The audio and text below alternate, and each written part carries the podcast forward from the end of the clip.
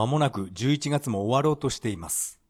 1年が過ぎるのが本当に早く感じます。それでは始めましょう。第19回。それは涙で始まった2メガ。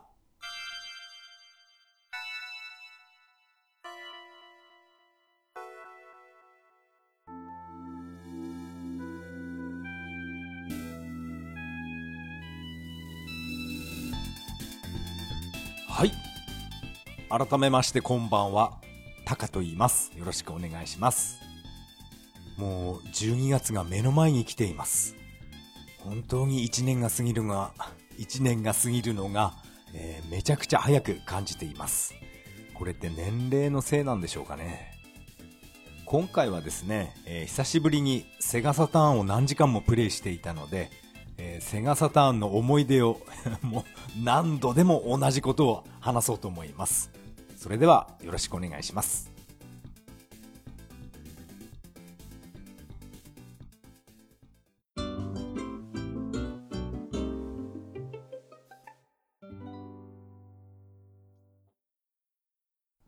はい。ここからが本編になります。今回はセガサターンの話をしたいと思います。どうしていきなりセガサターンの話をするかと言いますと、えー、11月22日、まあ俗に言う、いい夫婦の日ですね。いい夫婦の日ではなくて、えー、これは、えー、セガサターンの誕生日になります。1994年11月22日は、2日に、えー、セガサターンが発売されました。当時はね、えー、っと、44,800円でした。めちゃくちゃ高いですよね。本体が44,800円で、そしてソフトがバーチャファイター、私は買ったんだっけな。バーチャだったかな。バーチャファイター、あのソフトが8800円だったと思います。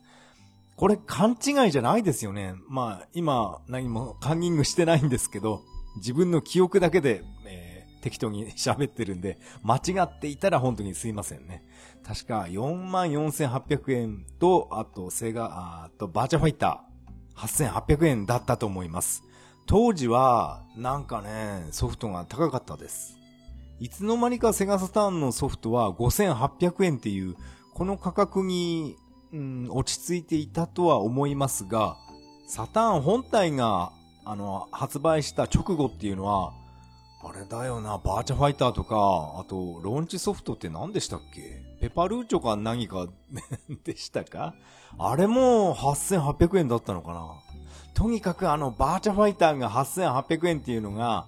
いや、これ高いなっていう、そういう、えー、記憶だけが残っています。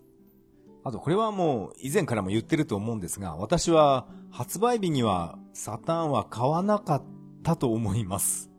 なんかあやふやなんですが、11月22日発売日には私は買わずに、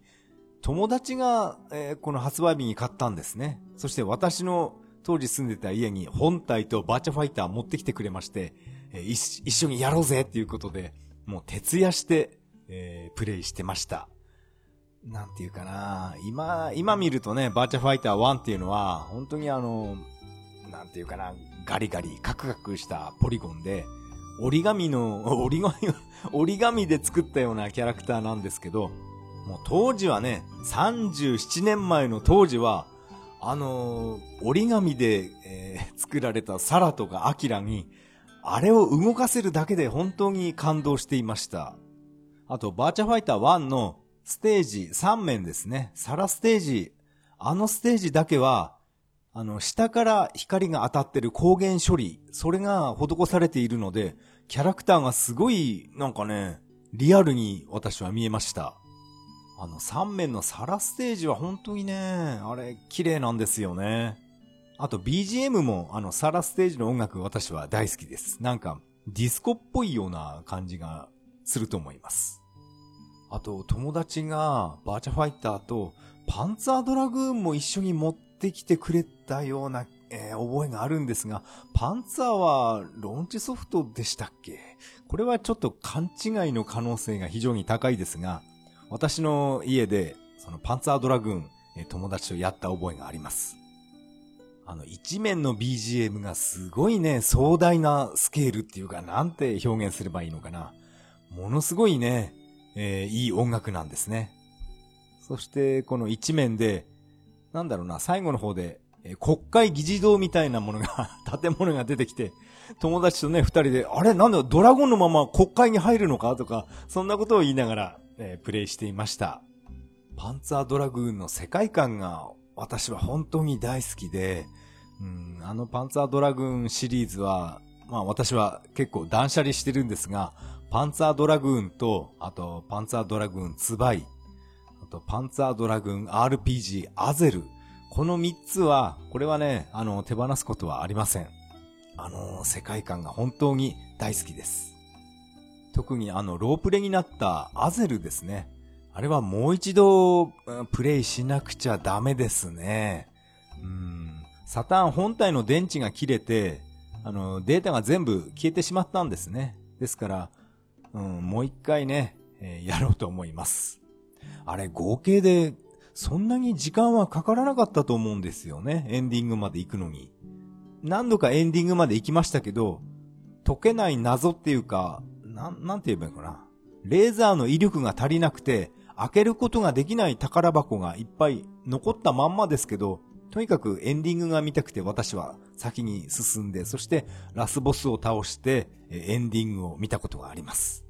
あのエンディングはね、えー、なかなかいいと思います。そういえば今回このセガサターン何時間も私は一人でプレイしたしていましたが、えー、パンツァードラグンシリーズは一本もやらなかったですね。私は主にバーチャファイター1、こればっかりやってました。もう懐かしくて懐かしくて、もうね、なんか、目頭熱くなりながら、えー、段位認定とか一人でやってました。当時住んでたあの家で友達と一緒にバーチャファイターやっていた27年前っていうのは、確か俺は21歳だったよなとか そんなことを考えながらね、えー、段位認定やってました。あれから27年。いや、本当にね、なんか一瞬のような出来事に感じています。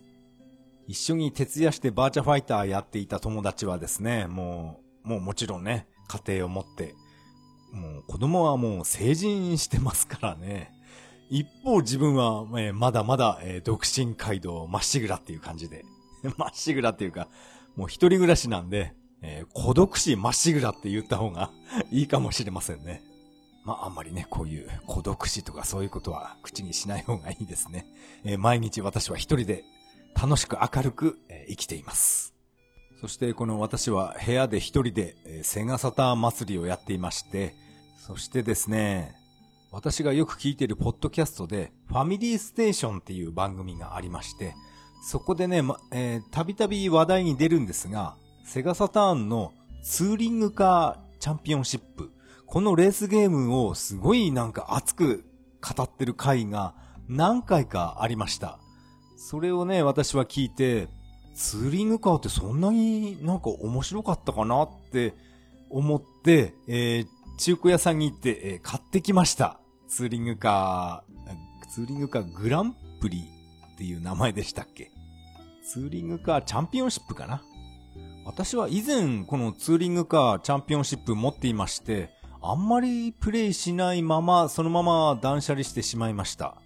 でも、え今回買い直してきて、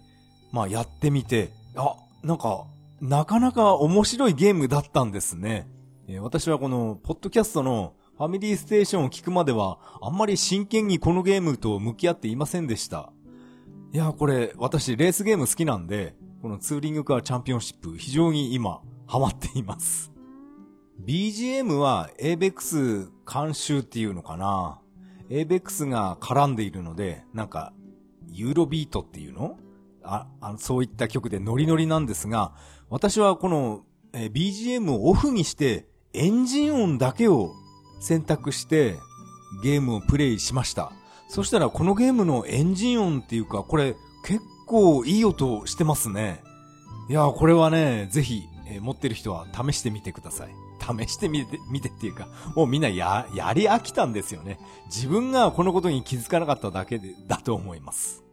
このゲームのエンジン音、特に高回転のエンジン、あの音がね、なかなか、えー、これ、リアルっぽいなって感じました。私はこのレーシングカーの本当のエンジン音っていうのは、なんだろうな、テレビで見るくらいしか、えー、経験がないんですが、いや、これはね、なんかいい音しますよ。セガラリーとか、あとアウトランとか、あの辺のね、なんていうか、ああいったエンジン音とはなんか全然違う感じがしました。なんかリアルな車のエンジン音だなっていうそういう感想です。そのエンジン音が聞きたくてわざわざ BGM をオフにするっていうのは、これはあの自分にとっては初めてのことかもしれません。アウトラウンとかね、あのパワードリフトでわざわざ BGM オフにする人なんかいないですよね。それなのにこのセガツーリングカーだけは BGM をオフにしてエンジン音を、楽しんでいます。なかなかマニアックな遊び方ですよ。あとこのツーリングカーチャンピオンシップを買った時に、なんか一本だけ買うのもあれだなぁと思ってね、なんとなく、えー、余計なものも買ってしまいました。せっかく断捨離したのにね、またセガサターンのソフトを買い直すっていうことをしてしまいました。このツーリングカーチャンピオンシップと一緒に買ったのは、安室奈美恵 Digital Dance Mix ですね。これね、あの、断捨離する前に、あの、ゲームキャプチャーで録画して YouTube にアップロードしたことがありました。でも、速攻で、あの、著作権侵害の恐れがある動画ですって警告が来てしまって、慌てて削除したんですね。で、今回このアムロナミエを、アムロナミエを買い直した理由っていうのは、もしかしたらこのアムロの曲を使わずに、他の曲に、えー、重ねてしまえば、このゲームをアップロードしても YouTube に怒られないんじゃないかなっていう、そういうことを思いつきまして、今回買い直しました。確かこのアムロナミエデジタルダンスミックス、このソフトが発売される時っていうのは、当時ね、目覚ましテレビでこのソフトのことを紹介していたのを私は見た覚えがあります。目覚ましテレビのカルベさん、男のアナウンサーいましたよね。今も出てるのかどうかはわからないですけど、カルベさんが、あ、この、アムロちゃんのこのキャラクター真下から見ることできないの？とか、そういうことを言って、そして女性アナに、やだ、やらしいとか、いろいろ突っ込まれていたのを思い出しました。確かにこのポリゴンのアムロナミエを真下からカメラアングルを変更することができるんですが、スカートっていうそういう衣装はなくて、すべてパンツなんですね。パンツっていうかズボンですね。ですから、あの、真下から見ても特にね、あの、パンツ丸丸見えとか、そういったことはできない仕様になっています。カルベさんいやらしいとか言ってたのは、中野美奈子とか、あの、高島彩が目覚ましテレビ出ていた頃だったと思うんですよね。カルベさんのことはよく覚えてるんですが、女子アナのことは、誰が隣にいたっけって、そこはね、ちょっとなかなか思い出せません。あやパンとか、えー、みなパン。みなパンって言わなかったかな。中野みな子とかね。すごい大人気でしたよね。私はあの、カトパンは特に魅力は感じたことないんですが、あやパンいいですね。綺麗ですよね。なんか女子アナの話になってしまいましたが、いやー、あの、あのね、あやパン、綺麗です。ま、そのあやパンの話は、えー、置いておいて、えー、このデジタルダンスミックスアムロナミエ、これを、えー、私は、まあ、たった今、ちょっと前なんですが、えー、YouTube にアップロードしました。BGM のあのアムロの曲は一切使わずに、他の曲を、えー、被せて、そして映像はポリゴンのアムロのまま、そのままでアップロードして、えー、何の異常もありませんでした。いや、今回は良かったです。ちなみに変更した曲っていうのは、我らが三吉さんが歌う、混論の夢っていう歌です。この曲、わかる人いるかな？バーチャファイター2の CG ポーテル？バーチャファイター2 CG ポートレートシリーズのシュンディですね。あの、水剣の G さん。あれのえイメージソングの混論の夢になります。なりますっていうか、あの曲を使いました。本当はこれもまずいんですよね。三吉さんの曲を勝手に使ったっていうことで。でも YouTube 側からは、あの、著作権の警告みたいなものは今回はありませんでした。三吉さんの曲はすべて、えー、フリーってわけではないと思いますが、ま、アップロードしてみました。そしてこの、アムロナミを買った、このリサイクルセンターっていうのは、ゲームコーナーで、もうほとんどこれ自分が 売ったドリームキャストのあのソフトとか、サターンのソフト、あとプレステのソフトですね。これ全部俺が売ったやつだろうっていうね、そういうのを懐かしく見てました。まあ最近なんとなく思ったんですけど、プレステ1の100万円クイズハンター、あのゲームを YouTube で生配信したら面白いかなと思いまして、今現在、プレステ1の100万円クイズハンター、あのソフトを、探しています。100万円クイズハンターのポリゴン柳生博士が非常に面白いんですよね。あれね、もう一回プレイしたいなと思ってね、えー、見かけたら買おうと思います。多分、100円とか200円で売ってるはずなんですよね、地元で。それがなかなか、えー、見つかりません。宇都宮の、うん、宇都宮に行けば多分売ってると思います。あ、あと、リサイクルセンターへ行った目的っていうのは、えー、また部屋のものを断捨離してきたんですね。えっ、ー、と、今回は、ネットワークカメラがどういうわけか映らなくなってしまったので、それをね、あの、2台とも全部、えー、リサイクルセンターへ持っていきました。どうして急にカメラ映らなくなったのかはわからないんですけど、多分これスマホ関係あるのかな ?iPhone6 もう古すぎるんですよね。いくらなんでも。でも iPhone でも映らないし、あともう一台持ってる Android の方でもカメラの映像が急にね、シャットダウンして再起動しても何してもダメなんですね。どうしようもなくて初期化して最初からやり直したんですが、カメラの追加がどういうわけかできなくなってしまって、ですからもう仕方がなく断捨離しました。なんだかんだで私の近所のこのリサイクルショップはもうしょっちゅう断捨離といえば、私の家の近所の、このね、リサイクルショップ店行くので、え顔を覚えられてるのかななんて、え思いました。また来たぞあのおっさんっていう感じで、覚えられちゃったかな。またあの丸坊主が来たぞって。そんなことは言わないか、いくらなんでも。またあのね、坊主のおっさんがゲーム持ってきたぞとか、熊の置物を持ってきたぞとか、そういうね、えー、店員同士で噂してるんじゃないかななんてちょっと思いました。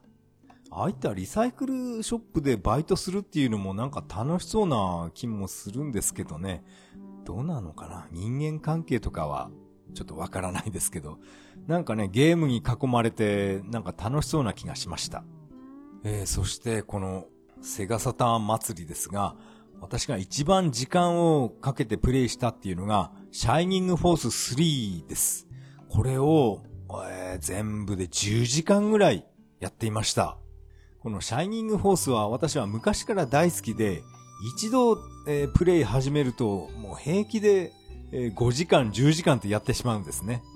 もうやめられない、止まらないっていう感じで、ずーっとやってます。一回エンディングを見て、そのエンディングを見たデータでもう一回できる、もう一回っていうか何回でも何周もできるんですね。レベルが上がったまま、あと持ってるアイテムとか武器もそのまま、この2周目とかに入れるんで、もうね、もう無双状態になります。それが楽しくて何時間もプレイしてしまいます。まあ楽しくて当たり前ですよね。もう最初から一番最強の武器とか持ってるわけで、そして敵はね、レベル1ぐらいの 非常にね、弱い状態ですから、もう楽勝です。ただ、後半に進むとさすがに硬い敵も、えー、徐々に出てくるので、いくらね、こっちが強くても、うん、ちょっと手こずる時がありました。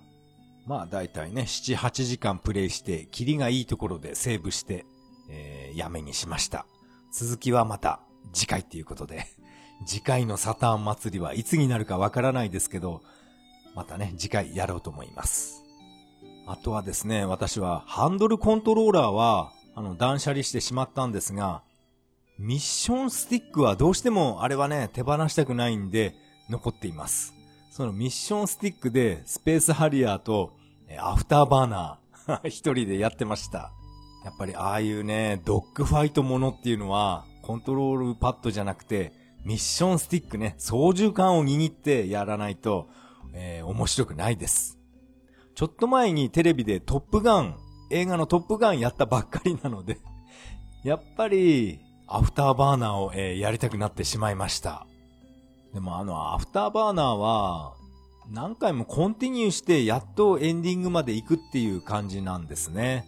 あれ、ワンコインで、あの、エンディングまで行ってしまう人っていうのは、なんか正直すごいと思います。アフターバーナーはその日の気分によって音楽のメロディーありにするか、それともメロディーなしのカラオケバージョンにするか、うん、その日の気分によってコロコロ変えてます。まあ、どっちもいい曲なんですけどね。あと、これは以前話したと思うんですが、アフターバーナー4面の曲の曲名がアフターバーナーですね。あの曲のサビの部分でメロディーがある時とない時では BGM のギターの刻み方、カッティングっていうのかなあのカッティングが違うっていう私は ずっと何年もそれ感じていたんですが、そのことを一生懸命あのネットで調べたら、えー、答えが出てきました。いやー、すっきりしました。やはりあれは私の勘違いじゃなくて、メロディーがある時とない時では、えー、ギターの弾き方が違います。メロディーありの方が私は、えー、かっこいいと思います。あの、ギターの弾き方の話ですね。弾き方。カッティングっていうこの言葉で合ってるかどうかは知らないですけど。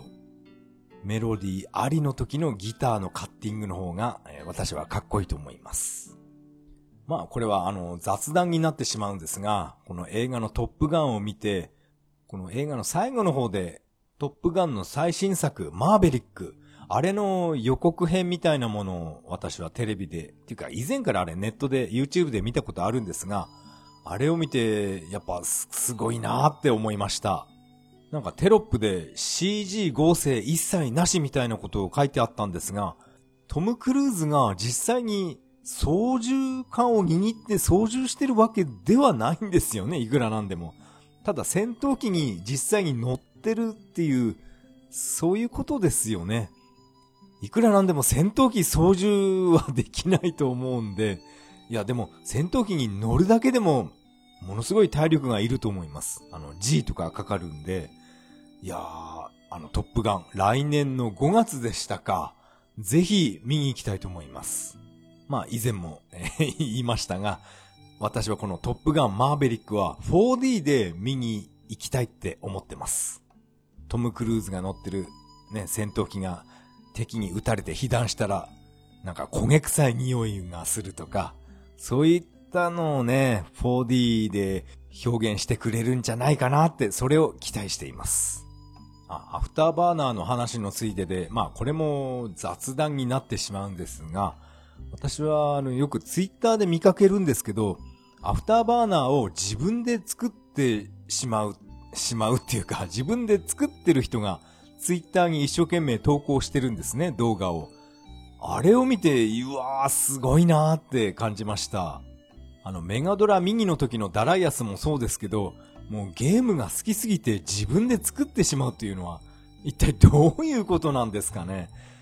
いや自分もね、そういうことできたらいいなって思うんですけど、自作したアフターバーナーの出来がめちゃくちゃいいんですね。オリジナルステージとか、オリジナルボスとかが出てくる、そういったね、動画をツイッターで私はいっぱい見ました。ものすごいかっこよかったです。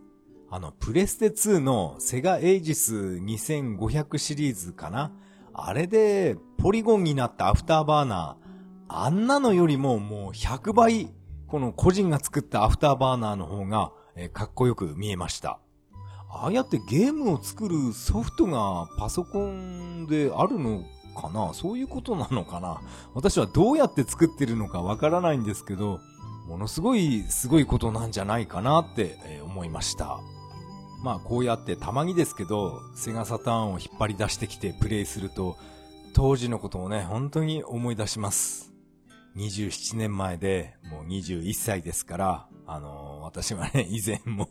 何度も言ってますけど、あの、ボロボロのね、蔵みたいな、えー、あの、家を借りてまして、そこでね、一生懸命、えー、生活していました。27年前は、もう毎日のように一緒にね、遊んでいた友達なんかの顔も結構何人も思い出したり、今でも付き合いがある友達もいれば、な、なんていうか、いつの間にか完全に疎遠になってしまった、ね、あの、友達もいますから、うん、27年っていう歳月、いろんなことがありました。私は断捨離ばっかりしてますけど、このセガサターン本体を手放すことはおそらくないと思います。ドリームキャストはあんまり愛着は持ってなかったので、えー、手放してしまったんですけど、サターンはね、ちょっと愛着がありすぎます。愛着というか、なんていうか思い出がね、ありすぎて、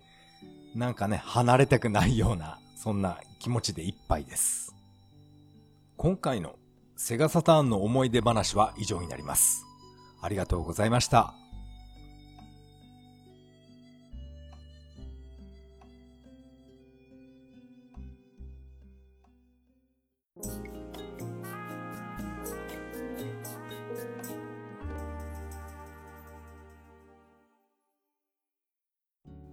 はい。エンディングです。エンディング曲は、潮祭アーベントになります。第19回目の配信、いかがだったでしょうか？今回は、セガサターンの思い出話をしてみました。毎年11月22日はセガサターン祭りをやりたいと思います。なんか今回はいつも以上に舌が回らないような、そんな気がしていました。大丈夫かな？あ、そういえば、あの、ノードックの結果がかなり前ですけど、えー、来ました。うん、特に異常はないそうです。なんかね、脳がなんか異常があって、あの、滑舌悪くなってるんじゃないかなって一人で心配していた、心配していたのですが、えー、特に異常はなしっていうね。そして画像なんか一切見せてくれないんですね。異常はありませんでした。これは A、これも A、これも A って A が3つ 書いてあるだけで、なんだよこれっていう、そんな感じが、えー、しました。本当に検査したのかって、ちょっとね、聞きたくなってしまうんですが、まあね、まあいえ、しょうがないですよね。自己負担額が7000円のノードックっていうのは、まあ、こんな感じなのかな。まあ、これはね、あの、来年も年に1回はノードックと、あと、がん検診やろうって考えてます。やっぱり健康が第一ですからね。健康な体がなければゲームができませんから、体には気をつけましょ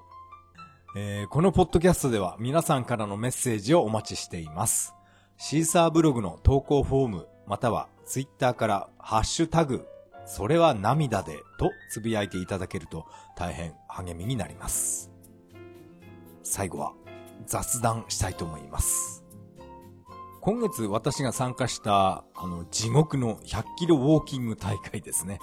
あの公式サイトに、えー、この私のポッドキャストのこの番組が、えー、リンクが、えー、貼ってありました。いやこれはね、予想外でした。今回のこの100キロウォーキングを参加した人がブログとかやってる人は、そういったね、ブログのリンクなんかが、えー、載ってるんですね。あと YouTube なんかもありましたね。そしてまさか、ポッドキャストの、これがね、あのページに 掲載されるとは本当に考えていませんでした。まあ、掲載されて嬉しいような、えー、恥ずかしいような、えー、今ね、複雑な気持ちになっています。この100キロウォーキング大会のこのサイトにですね、えー、自分の写真も、え何枚も、え発見しました。探すのが大変でしたね。全部で3000枚ぐらい掲載されていまして、そこでね、自分が写ってるかどうか一枚一枚、えー、確認しなくてはいけないので、非常に時間がかかりました。まあ普通のマラソン大会っていうのは自分のゼッケンを入力すると、そのゼッケンをつけた写真が一発で抽出っていうかね、表示されるんですが、私が、えー、今回参加したこのウォーキング大会は、そういったね、便利機能はありませんでした。3000枚の中から自分で探してくださいっていうね、そんな感じになってます。そして何枚か自分の写真見つけまして、えー、完全にこれ目が死んでるぞっていうね、そういう写真が出てきて、えー、一人で笑ってました。本当にね、あの、100キロウォーキングは、本当にね、ぶっ倒れるぞっていう、そういうね、限界まで私は挑戦したので、目が死んでて当然だと思います。まあ、こんなのは自己満足だっていうね、そういう言う人もいるとは思いますが、まあ、なんと言われても 自分は構いません。本当に、えー、いい思い出になりました。来年も参加するかどうかは、えー、現在は、えー、決めていません。うん、どうしようかな。まあ次のイベントは私はもう福男選びに、えー、的を絞っているので、えー、そのことばっかり考えています。来年は本当に福男やるのかどうかっていう、まだそれが決定していないみたいなので、うん、なんとも言えないんですが、もし、えー、開催しますっていうことになったら、えー、私はまた新幹線に乗って え、行ってきます。あとはですね、雑談は、うん、なんだかんだで、えー、私は派遣社員として働き始めて3ヶ月が経過しました。正直言ってね、私はもう辞めたい気持ちでいっぱいなんですが、まあね、なんとか なんとか続けています。会社員なんてただの奴隷なんだから、一日も早く辞めなくちゃダメだって確か以前言ってましたよね 会社を辞めて、もうパソコンでね、ウェブデザインで俺は食べていくんだって、そんなことを言って、勢いよく会社を辞めまして、え、そして、え、現在はまた派遣社員として え、会社に行ってるっていうね、そういう変なことをしています。別に夢を諦めたわけじゃないんで、えー、毎日、えー、フォトショップはいじっています。やっぱりあれだなこういった派遣社員として毎日行きたくもない会社へ行ってるんで、まあストレスを感じるんですね。こういうストレスをちょっと感じた方が、なんかやる気が出るっていうか、一日も早くこの会社を辞めて、自分一人で食べていけるようにならなくちゃっていう、そういう気持ちが、えー、強く感じます。感じるっていうか、そういった気持ちが強くなってきます。だから会社を辞めて無職で毎日何してもいいよっていうそういう状態じゃなくて、ある程度ストレスを感じた方が人間っていうのは、うん、やる気が出るっていうか、負けるものかっていうそういう気持ちになるんじゃないかなって最近思い始めました。私は夢を諦めて派遣社員にね、逆戻りしたわけじゃないんで、自分の夢を叶えるために毎日、え努力しています。そういえば、あの、まあ、ちょっと YouTube の話に戻ってしまいますが、ビジネス系の YouTuber っていうのが、なんかほとんど全滅したような そんなような気がしました。あの、まこなり社長が大炎上して結局ね、YouTube やめてしまいましたね。いやあれはびっくりしました。あと私が見ていたこのビジネス系の YouTube っていうのは、まこなり社長、あと池早大学、あとブログの学ぶっていう人、あとはアフェリエイトの京子先生とかいましたよね。これことごとくもう全員いなくなってしまいました。いやーこれはね、えー、意外でした。なんか、メッキが剥がれ出したから YouTube から逃げたみたいな、そういったね、ことを言う人も、まあ多くいるんですが、まあ私はそうは考えていません。特にまこなり社長のあのチャンネルはね、私は夢中で見ていました。それがね、まさかの大炎上で、そして YouTube から足を洗ってしまうっていうね。うん、これはなんか残念な出来事でした。あと、まあ、YouTube つながりの話で、この、自分のポッドキャストを YouTube に上げているんですが、あっという間に全部、えー、アップロード終わってしまいましたね。やっぱり1日1話ずつアップロードすると、まあ、まあ、今回で19回目、まあ、前回、前回っていうか、前のシーズンも合わせると119回っていうことなので、4ヶ月あればもう全部ね、えー アップロード終わってしまうっていう、そういう状況になってしまいました。このポッドキャストの YouTube 版のサムネイル画像を作るのが私は結構、え 好きでしたね。面白かったです。セガ SG1000 のゲーム画面をこのサムネイルにしてみたり、あと、福男選びの話をしたポッドキャストでは、自分のね、あの iPhone に入ってる自分で撮った写真を、あの、サムネイルにしてみたり、一番新しいのは、あの、100キロウォーキング大会の、あの、死んだような顔してるあれをサム、サムネイルとして、あの写真を使いました。やっぱあのサムネイル制作が、うん、毎日楽しかったなやっぱりね、こういったフォトショップを作って、扱って、うん、仕事をしていけたらいいなって、やっぱりこれが、あの、私の夢ですから、毎日フォトショップを触れて、えー、楽しかったです。フォトショップといえば、なんかアップデートしたら、なんか使いづらい機能も増えちゃって、ちょっとね、戸惑ってます。アップロードしない方が良かったかな。アップロードじゃアップデートか。アップデートしないまま使っていた方が良かったのかななんて思いました。まあ最初にも言いましたけど、間もなく12月に入ろうとしています。12月1日っていうのは、えー、私が栃木テレビで カラオケ番組で歌ってますんで、もしね、見られる環境の方がいましたら、えー、夜7時から栃木テレビ見てやってくださいね こんな丸坊主のおじさんが、えー、歌ってますんで、暇だったら見てやってください。なんか最後に宣伝になってしまいましたね。えー、歌った曲は小田裕二の